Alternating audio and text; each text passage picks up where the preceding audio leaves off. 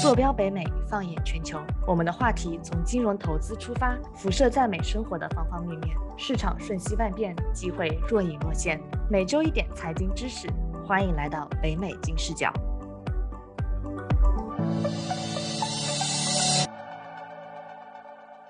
大家好，我是尽人事听天命，一切努力到刚刚好就躺平，等待好运降临，一夜暴富的 Brenda。大家好，我是在金融圈奋力研究时间九年，踩雷无数后拒绝一切无脑忽悠，无时无刻想要避坑的超理性消费者和投资者 Alan。哎，Brenda，你回国的时候有没有考虑过香港这个城市啊？对香港这个城市的印象或者是忧虑是什么样的呢？就是或者是希望？哎，我回国两次嘛，因为我第一次本科毕业的时候，当时学的是新闻专业，那时候我是有考虑过香港的，因为很多媒体的总部，包括大的品牌，他们在亚太的总部其实是落在香港的，或者说新加坡，但因为香港一定语言更通一点，所以香港在我的 top list 上。但是怎么说呢？经过几年我转行做了数据分析以后，可能回香港这个需求变小了，因为我的行业在香港其实没有太多的岗位。它更多的聚焦在金融，我周围很多金融专业的朋友的确一毕业就去了香港，现在做的也很不错，他的收入 听起来是非常非常高的。对，但我也听说香港的生活水平很高，你可能两万港币的房子也租不到什么特别优质的地区。可能对我来说，生活的质量会更重要一些吧。听他们的一些经历，感觉香港可能在某种程度上卷的让你不快乐，就没有释放的地方，就可能不像上海和北京，你卷完之后你可以有很多的 life 的地方。但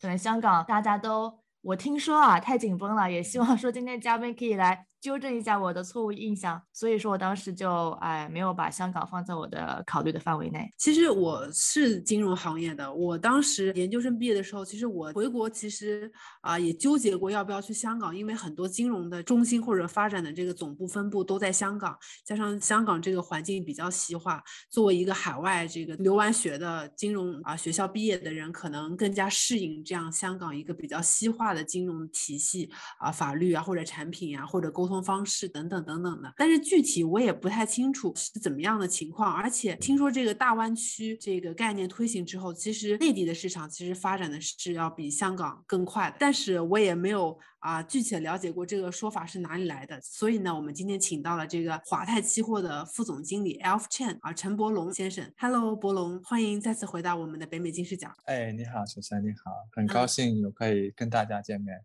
嗯能跟我们简单的介绍一下自己吗？我个人是在零七年在开始香港工作，然后工作了大概有个十四年吧。那我个人比较专注在衍生品。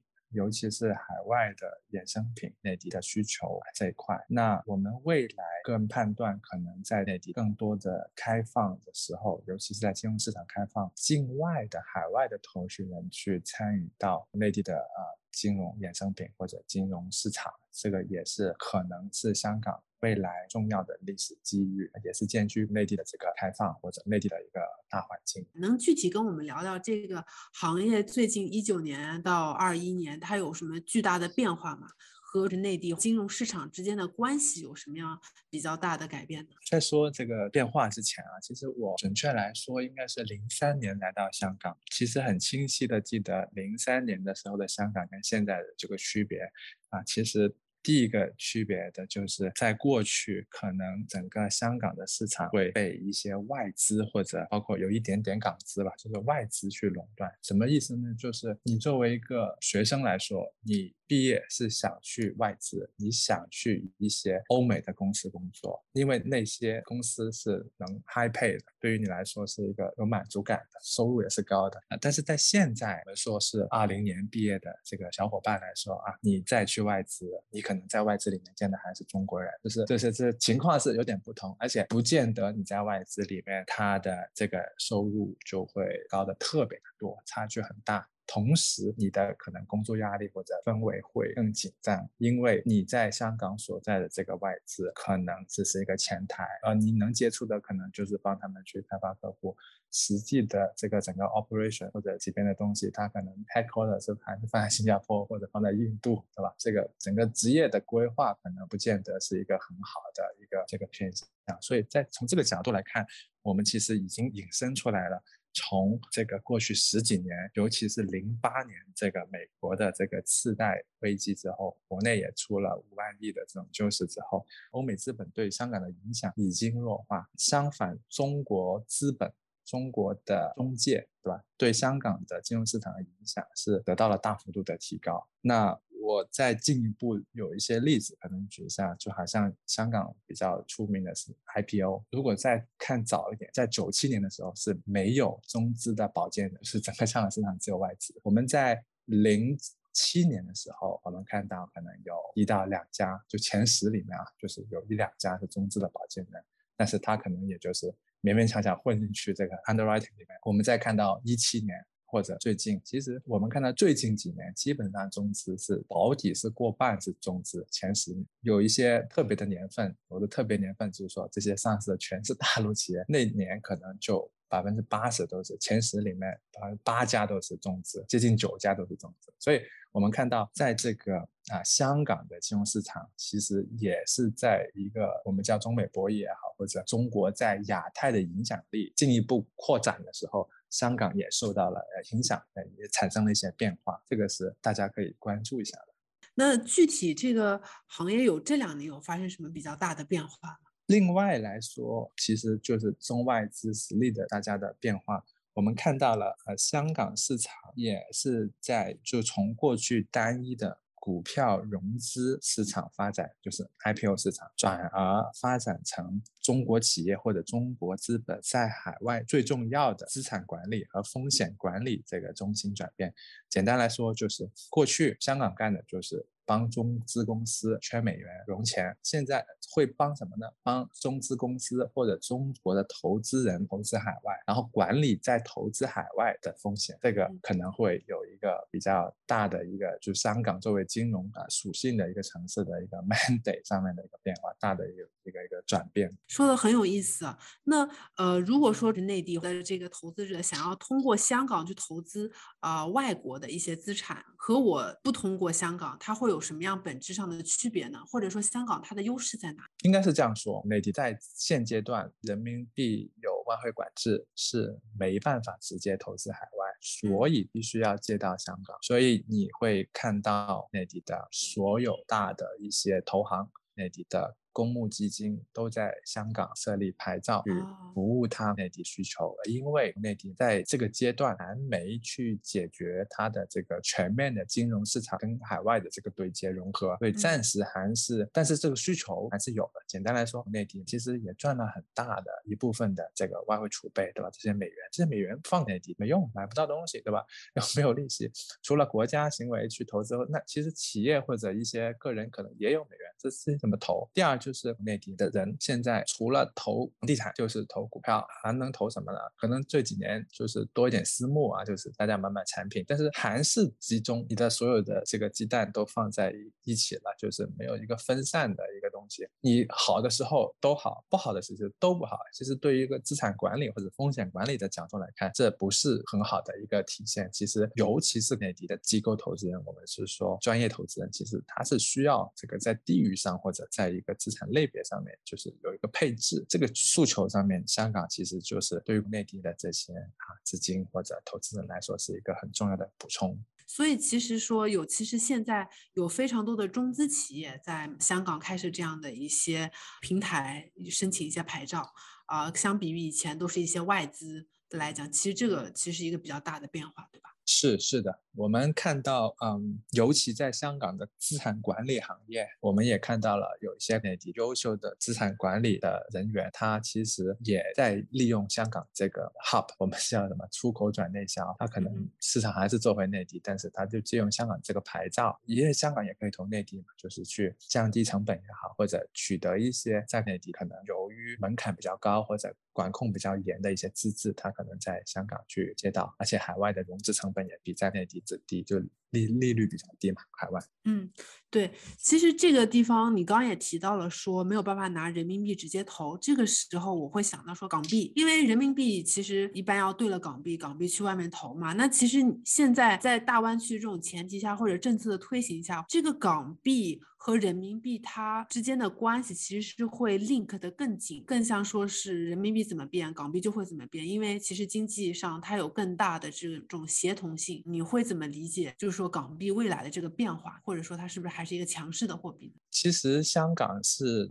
走联系汇率，简单的意思就是啊，香港的金融管理局或者香港的发钞行会有相应的美金会存到香港的监管机构。而发行港币，所以基本上你可以理解成香港的港币就是美金，因为它发行港币是需要用美金的，所以在这个角度上面来说，港币其实就是美金。啊，但是呢，但是呢，但是因为它是香港去监管发行的，所以这个东西价值是完全跟美金挂钩，所以我们会看到香港的港币对人民币的汇价其实是完全取决于美元对人民币的汇价，同时美元对人民币暂时我们看到的市场情况是都是通过变成港币再换成美金，就中间是啊，好像美金换人民币，它其实是做的动作是美金换成港币，港。币再换人民币，所以某种程度上，港币就是人民币跟美金的媒介。基本上，这个媒介更偏向于或者更 link to 美金。所以你看啊，人民币对美金是升值的，对吧？大概早早两年是七点二吧，现在。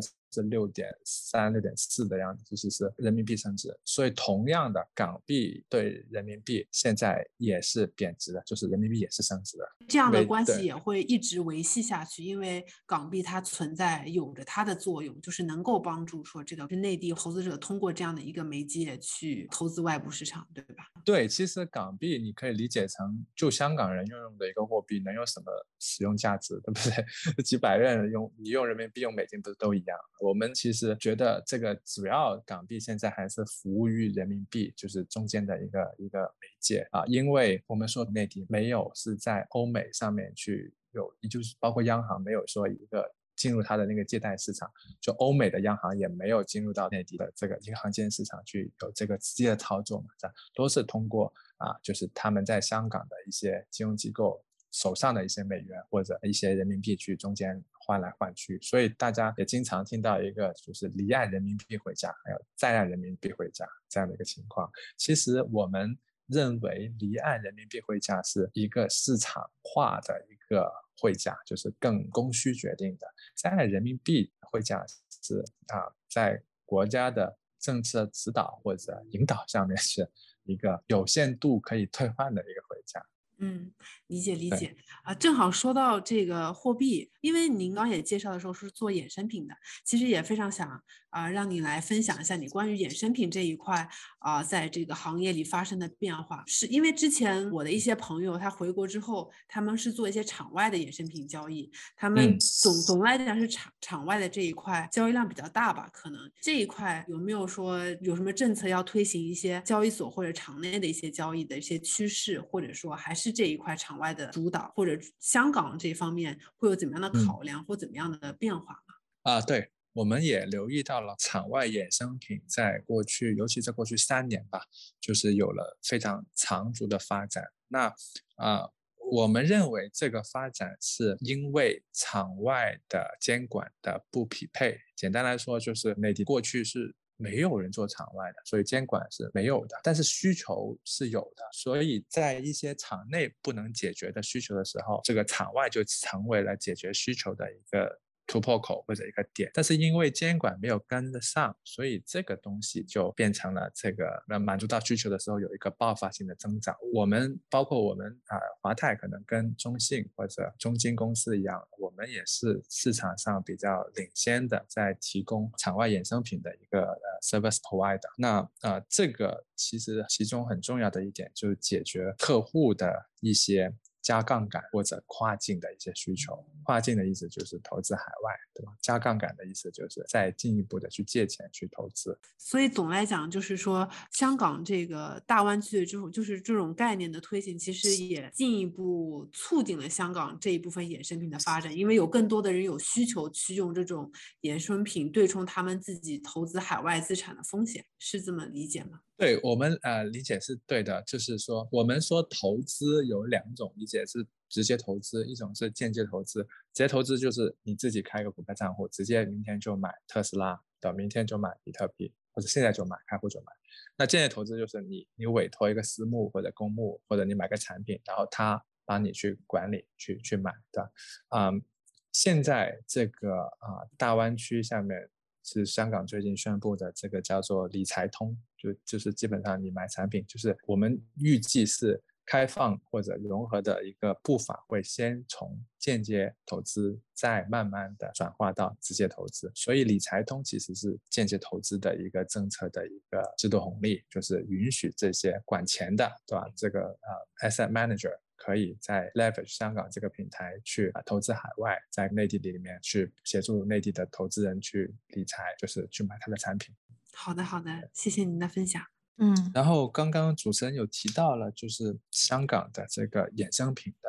发展那，因为我在这个行业或者在香港待时间比较长，也可以跟大家说一下。那其实我们大家有留意的话，好像是一四一五年的时候，港交所在李小加总裁在的时候，就收购了在伦敦的一家叫伦敦金属交易所，叫 LME 的一个物体。这个是一个什么东西呢？这个是一个海外有色金属，就是我们在生产时候用的比较多的一些铜啊，所以你像做空调或者去铺电缆的时候都要用的铜，是很好的这种。金属，然后这些有色金属在海外重要的一个现货跟期货交易市场就是这个 LME。那港交所作为一个发股票的，就是帮企业融资的，去买一个这个东西干嘛呢？难道香港人要大规模制造一些什么东西吗？其实不是的，其实看准的还是内地的这个需求，就是跟内地的融合，或者他买一个 asset 是可能内地买不到的东西，他去买这个，再提供其中一价价值。这个是第一个我想提到有趣的事情。第二个就是我们看到最近，包括在港交所，经常在大张旗鼓的宣传一个叫做 MSCI 的一些期货期权，就是东西。MSCI 是什么东西呢？我刚刚说了，国家正在鼓励或者正在开放这个间接投资。MSCI 这个东西是一个间接投资一个很好的 benchmark，就是说你所有的 asset manager 在说自己有多牛逼的情况下，通常你的 benchmark 就拿个 MSCI 指数，那到底我比他跑跑赢多少？去行为上，所以这个东西也是一个很有趣的东西。那港交所又是个搞股票的，为什么又搞这个 benchmark 这个东西，对吧？不搞搞你的恒生指数，不就结束了吗？其实它就是 leverage 这个平台，希望去落地更多的衍生品，去往除了现货之外的一些期货或者 derivative 的这些进一步的发展，在谋求这样的一个出路。你说的是这个 MSCI，就是说作为这个 underlying 它衍生出的一些。产品啊，期货呀，这些是吧？对，MSI 它就是一个弄指数的嘛，就好像你弄一个 indicator 一样，它可以各式各样的弄出各行业的指数，或者科技指数，也可以弄出大湾区指数，对吧？都都都能用，包括现在很出名的 ESG 指数，就是那个社会责任啊这些的指数，环保的指数。但是啊，这些指数其实某种程度上就是对应的，他发产品的时候要有个概念嘛。就是你是发什么产品嘛，对吧？你如果是买买一个全部都买的产品，那你发这个产品就没意义。你肯定选一个觉得会比 AFH 会好的产品，人家才给你收保护费、收管理费嘛。所以这个介入或者这个合作，就是看到了港交所其实也在配合内地需求，或者在看到了这个除了现货市场以外的一个机会。其实我们看到主持人在芝加哥啊。芝加哥有一个很大的交易所，叫做 CME，就是芝加哥的商业交易所。其实，其实这个论市值来说，这个也是 pretty big 这个交易所。那这个交易所其实教育的就是衍生品，没有 IPO，因为 IPO 都是在 New York，就是 New York Stock Exchange 那边。所以 CME 其实啊，在美国的这个成功，或者在欧美。资本市场上面能完成投资人的这个风险管理需求上面，那横看亚太，那是哪一个呢？对吧？这这个是空白。哦，懂你的意思了，非常有收获。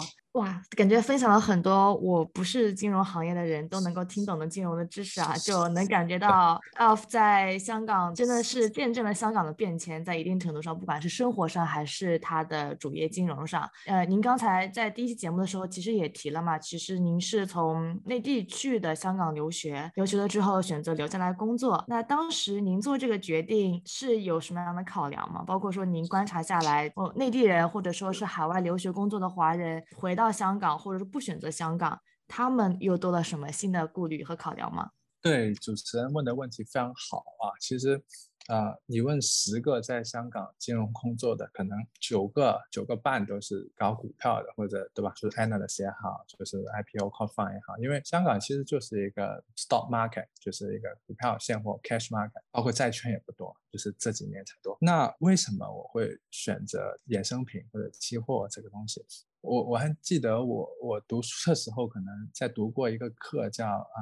Derivative 吧，然后我再看回这个香港这个市场，你都这么多人已经在搞这个股票了，你现在假设我我我是零七年毕业，我零七年如果我加入的时候，你可能随随便便一抓就见到了十几二十年工作以上的一些搞股票的这种专家，对吧？你怎么搞过的他呢？对吧？他们都是很 experience，而且这个地方每个人砸过去都是搞这个东西，他们每年都在 cumulate，对吧？就是打怪升级，都都是这么多经验，你凭什么突围呢？所以机缘巧合啊，我。我是加入了一家内地，在零七年的时候加入内地来，他是在内地的第一家的上市的期货公司，他来香港去拿这个期货牌照啊。其实我就觉得挺有趣的一一个一个东西。你想，一个内地的公司来香港拿个牌照，那肯定是有需求他才拿牌照。作为一个 fresh girl 来说，我就不想他，我也想不到需求在哪里，反正我就是去干嘛，对吧？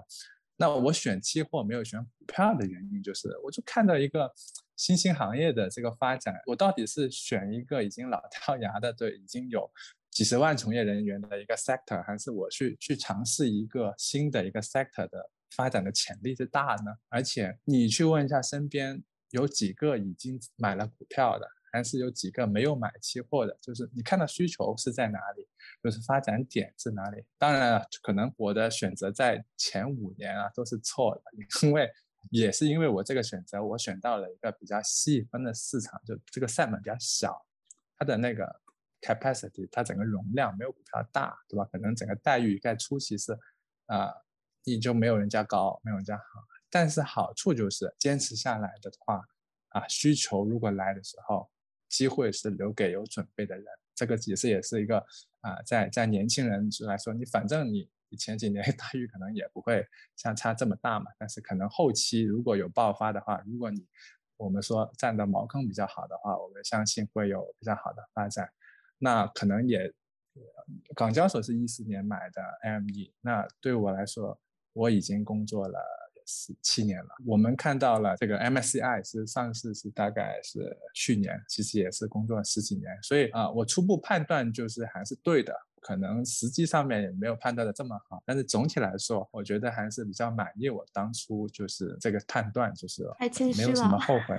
对对，才没有后悔。您这样有点凡尔赛，就是得了便宜还卖乖，说哎呀，好像还不错。没有没有，其实其实我我可以跟大家再进一步分享。其实我我们在毕业的时候还是蛮苦的。我们以前在香港的时候，我们要看啊欧美市场，那伦敦还好，对吧？就是。这就是呃晚上八九点，就是它的 daytime。是如果我们看的是芝加哥或者 New York 的话，基本上是三十二个小时。简单来说的话，就是二十四小时轮班。我其实，在前三年也，因为你是做这个市场的，你每天都是在白天人家关市的时候，你能看出来什么？你能知道什么？对吧？你能跟那个市场有什么联动？所以香港跟美国的这个时差也被迫，我是需要轮班的，就是说我晚上可能也要上班的，可能说我下班是早上七点，就是北京时间、香港时间，然后回到去到底是吃个早餐呢，还是吃个晚饭呢，还是这个什么？然后一睡醒可能就是三四点，对吧？这个东西算个什么？所以其实这个是蛮蛮挑战人的，就是说啊，尤其包括啊以后如果在北美的同事可能或者朋友在。看中国市场，如果他家庭啊各方面原因在加哥，他其实也遇到同样的这个困难。但是啊，你说完全不看，对吧？纯是啊，白天的时候做一个 data analysis，就是这些东西也可以。但是啊，还是需要有一个一个一个感性认识的去去实时的去看一下，去去去摸摸一下这个市场。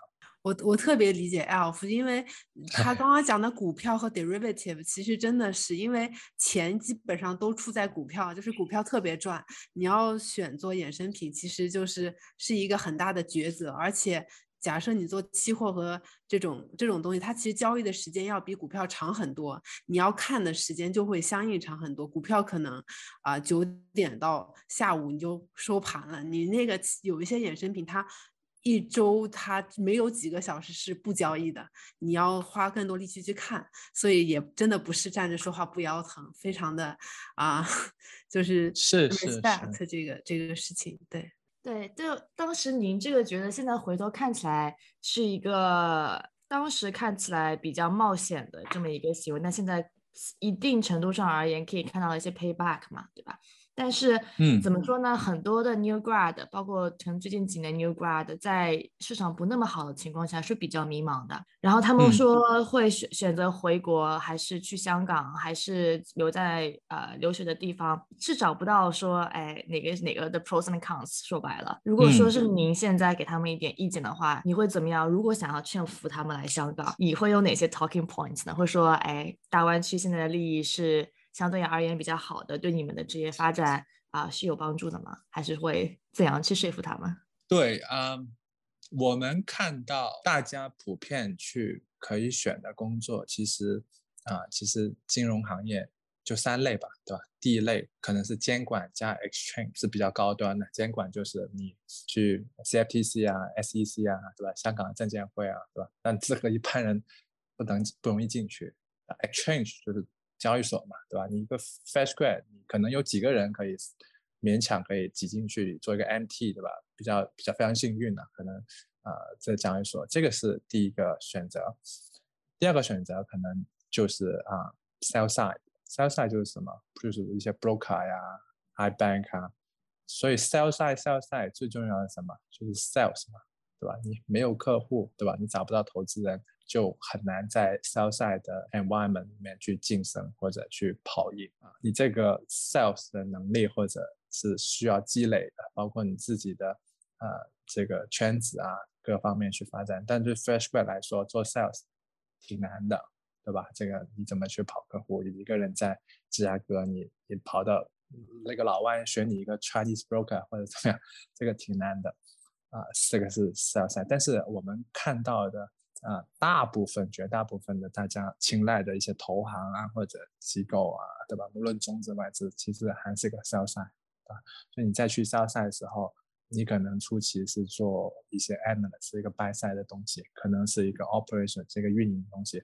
但是我的建议就是，学完就差不多了，sell side 里面还是 sales 为王。对吧？还是要考虑一下自己的前途啊，人民币这个前途。第三个就是 buy side，那那 fresh grad，如果你是一个数学很好，这个建模量化或者数据分析能力很强很高，很喜欢钻研的，不喜欢对人的，我觉得你可以去考虑一下 buy side 里面去做一些啊 analyst 也好，operation 工作。啊，其实，在金融上面，两强王者，我们第一个就是说 sales 的头，对吧？就是大 sales，那肯定赚最多的钱。第二个就是大的 trader，就管钱的，特别能赚钱，对吧？他他管的钱越来越多，因为他在帮人家赚钱。啊，这个东西也是很牛逼的，就说这两个啊，一个是找钱的。一个是管钱的，就是这么回事。所以啊，我我觉得再说具体一点啊，内地去香港，在价格，我觉得内地分继续做 sales，什么东西爆发发展，你就是做什么，躺着就收钱，需求大呀，对不对？你就是做 sales 才能很很快的赚到钱，学到东西，对吧？这个赚到钱。去香港，香港对于这种金融机构来说，都是一个对于这种内地的需求、海外需求来，是一个平台，是个跳板。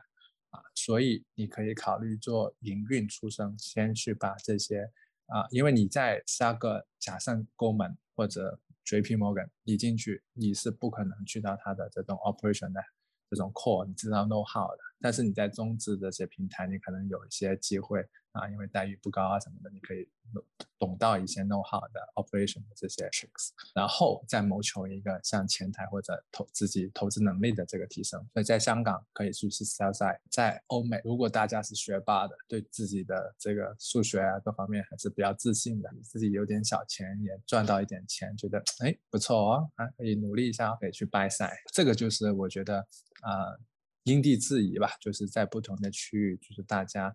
在选择的时候，可以在想，你在芝加哥，你去，我给你去到了 JP Morgan，你怎么跑嘛，对吧？你去做 sales，你怎么怎么弄嘛，怎么卖卖给谁嘛，对吧？那你去搞 operation 的，隔壁都是白皮肤的人，都是那个 area 住的人，你怎么混嘛？这个圈子你怎么搞？所以相对来说，你能闭门造车，能赚到帮他们赚钱，写写 coding 啊，对吧？赚赚钱，对自己也能赚赚钱，就做一个 trader，一个 lifestyle 是不错。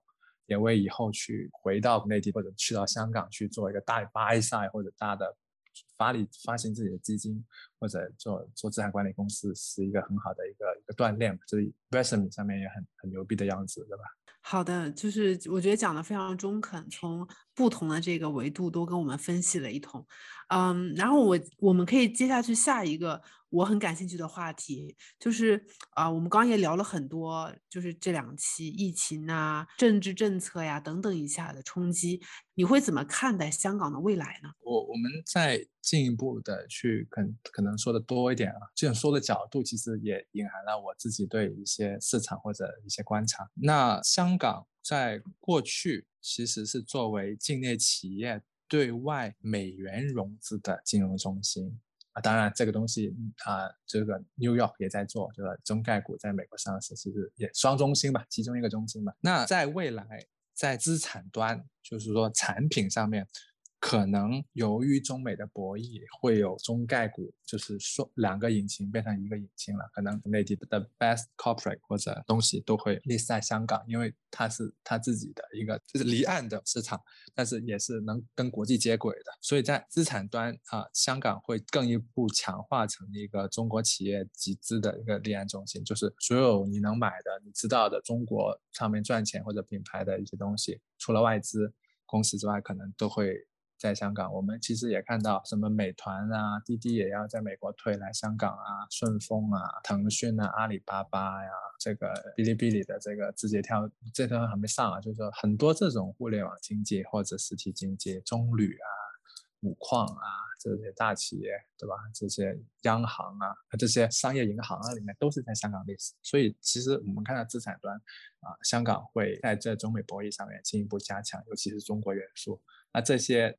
资产端会成为这个金融中心的一个很大的卖点，这样买方就需要去去切入这个，就是要配置嘛，对吧？你这个 match 到 deal，在资金端，我们觉得能投亚太、能投中国的欧美资金或者东亚资金或者 whatever 资金，其实他们都是择机的去去买，只要你这个地方是 investable 的话，那香港肯定是 investable 嘛，对不对？你换个港币。就是开个这账多个账户有多难？所以在资金端，欧美这里是只是看看行情啊，就是说是看机会。所以资金端更多的一个一个我们看到的这个需求是可能境内的美元或者境内的人民币的出路的时候，可能会接到香港。那的意思就是说，说白了就国内的钱嘛，国内的投资人，无论是无论是国内的这些散户也好，国内的企业也好，国内的私募公募也好，就是说它的这个。出境首站肯定是香港，对吧？就是你香港都不配置，直接上来就买美股，啊，可能也不太对嘛。就是也有个循序渐进，所以啊，在资金端我们看到内地需求啊，还是会继续在 dominate 这个市场。然后产品端内地企业会更加强化，就像我第一集或者刚刚说的那个啊，一些啊衍生品啊，或者一些商品啊，或者各方面的啊产品端也会。就是丰富起来，所以在总的来说，无论在资产端跟资金端，香港都有一个比较好的势头，也有一个比较好的定位。我们相信，在这样的情况下，只要港交所或者监管不太偷懒，市场还是会蓬勃发展的。你刚刚提到这个滴滴的这个事情，是不是说美国滴滴快要退市了？那应声而起的就是滴滴在香港这边，它的交易量就会更更多，或者需求就会更大呢？呃。对，因为你作为一个国内的一个一个企业，对吧？你上市，你既要满足国内的投资人能买 investable，你要也要满足国外的投资人能买，你才能尽可能的吸引各类的投资人嘛。所以就有了上市的地点，除了上海以外，你可能还要选择一个境外的地方，让这个投外的投资人可以下单，对吧？当然，如果中国全面开放的话，可能在上海也能去找到了。在 BlackRock 美国这样或者芝加哥的一些 fund 直接去买，但是这个现阶段我们看还是有差距，所以啊就有了香港这个补充。好呀，那非常谢谢 Elf 今天的时间，跟我们分享了非常多关于香港金融市场的变化，对于这个衍生品市场啊不同的见解和这个对海外华人或者是内地华人这个发展上建议啊。那么如果喜欢我们节目的朋友呢，欢迎订阅或者分享我们的栏目。谢谢您的收听，下期再见。